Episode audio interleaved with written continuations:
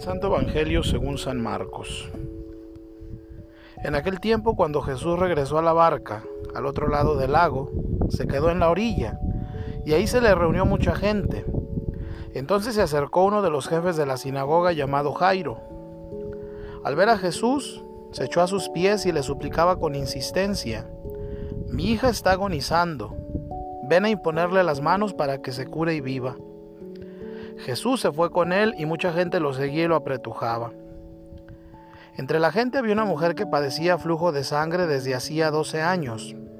Había sufrido mucho a mano de los médicos y había gastado en eso toda su fortuna, pero en vez de mejorar había empeorado. Oyó hablar de Jesús, vino y se le acercó por detrás de entre la gente y le tocó el manto, pensando que con solo tocarle el vestido se curaría. Inmediatamente se le secó la fuente de la hemorragia y sintió en su cuerpo que estaba curada. Jesús notó al instante que una fuerza curativa había salido de él. Se volvió hacia la gente y les preguntó, ¿quién ha tocado mi manto? Sus discípulos le contestaron, ¿estás viendo cómo te empuja la gente y todavía preguntas quién me ha tocado? Pero él seguía mirando alrededor para descubrir quién había sido. Entonces se acercó la mujer asustada y temblorosa al comprender lo que había pasado. Se postró a sus pies y le confesó la verdad. Jesús la tranquilizó diciendo, Hija, tu fe te ha curado, vete en paz y queda sana de tu enfermedad.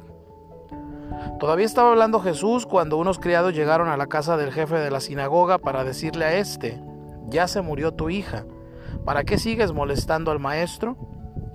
Jesús alcanzó a oír lo que hablaba y le dijo al jefe de la sinagoga, no temas, basta que tengas fe. No permitió que lo acompañaran más que Pedro, Santiago y Juan, el hermano de Santiago.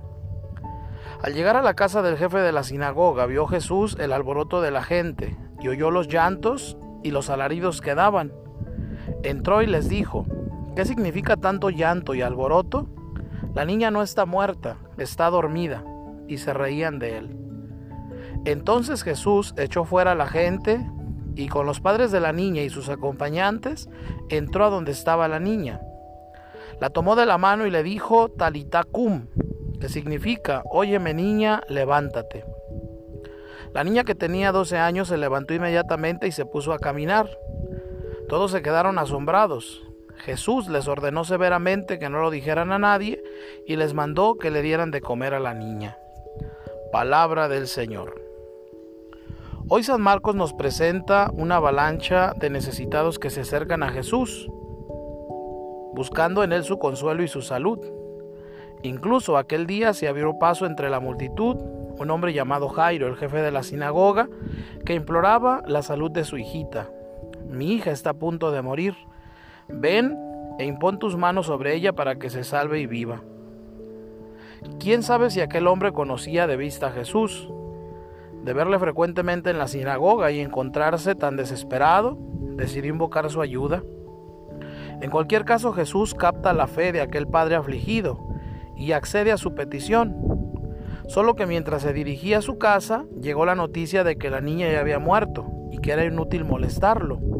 Llegan a decirle, tu hija ya ha muerto, ¿para qué molestas al maestro? Jesús dándose cuenta de la situación pidió a Jairo que no se dejara influir por el ambiente pesimista diciéndole, no temas, solamente ten fe. Jesús le pidió a aquel padre una fe más grande, capaz de ir más allá de las dudas y del miedo. Al llegar a la casa de Jairo, el Mesías retornó la vida a una niña con estas palabras, Talita cum, que quiere decir, niña, yo te lo digo, levántate. También nosotros deberíamos tener más fe, aquella fe que no duda ante las dificultades y pruebas de la vida, y que sabe madurar en el dolor a través de nuestra unión con Cristo, tal como nos sugiere el Papa Benedicto XVI en su encíclica Salvados por la Esperanza. Lo que cura al hombre no es esquivar el sufrimiento y huir ante el dolor, sino la capacidad de aceptar la tribulación, madurar en ella y encontrar en ella un sentido mediante la unión con Cristo que ha sufrido con amor infinito.